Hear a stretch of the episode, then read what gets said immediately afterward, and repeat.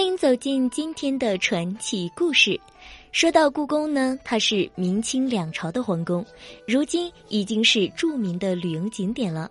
而令人奇怪的是，故宫已经对外开放了近一百年，其中啊，大部分的地方都是可以参观的，可唯独冷宫迟迟还没有开放。那么，这冷宫里面究竟藏着什么样的秘密呢？明朝永乐年间，朱棣在北京建了紫禁城，也就是现在的故宫。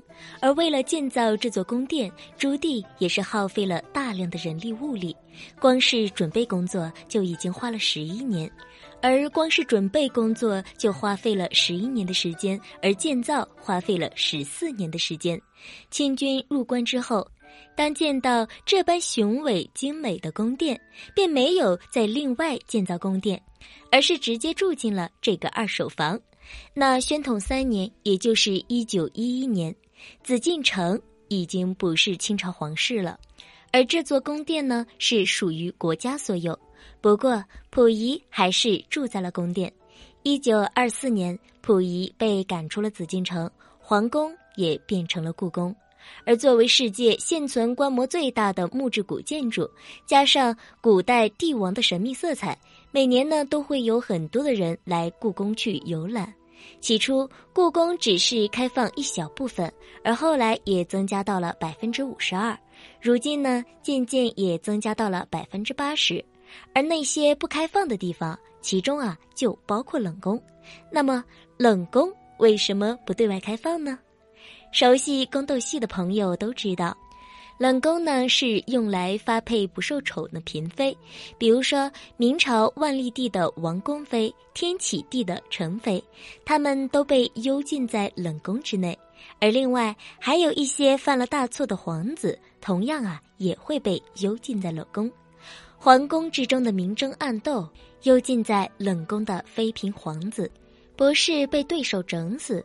就是郁郁而终，而一些得罪了主子的宫女太监，也往往会被弄到冷宫里整死，所以冷宫也就成了藏污纳垢之地。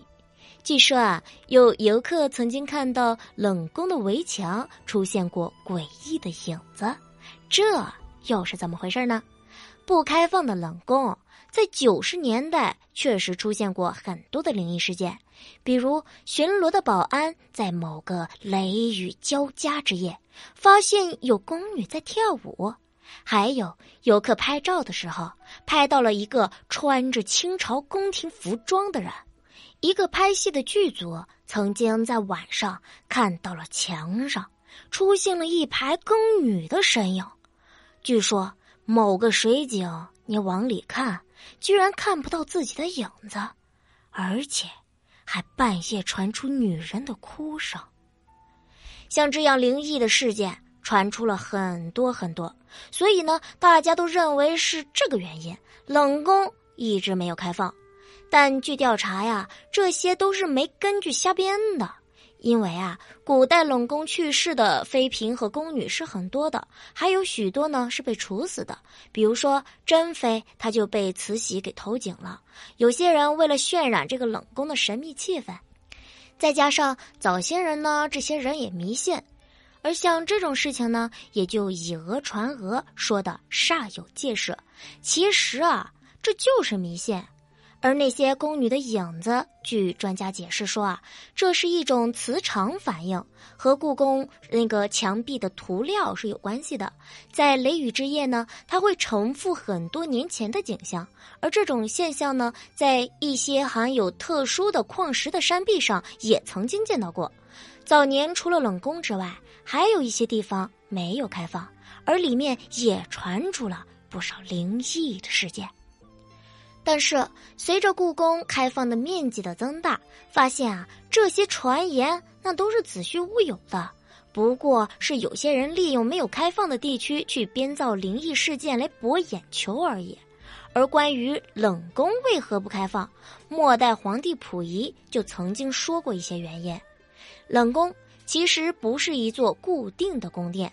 皇帝呢把妃子幽禁在哪个宫殿，那哪里啊就变成冷宫了。比如说明朝王宫妃被幽禁在景阳宫，那么景阳宫就是冷宫。有时候，一个废弃的库房都能够成为冷宫。溥仪回忆宫廷生活的时候说过：“冷宫啊，就是故宫之中一片很破旧的建筑群。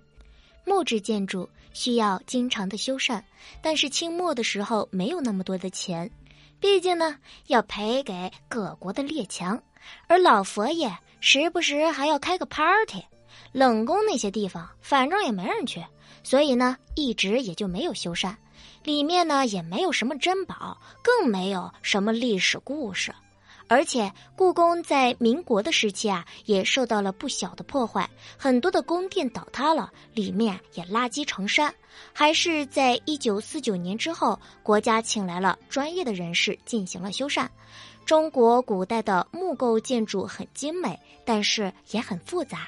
因为古代工匠不被重视，没有人将技术写成书，一般呢都是师徒之间代代相传，很多技术到后来也就失传了。为了修缮故宫，国家也是耗费了大量的财力和物力，所以呢，故宫一直都是分区开放，没有开放的地方也不是什么灵异事件，而是还没有修缮好罢了。修缮好了，也就慢慢的开放了。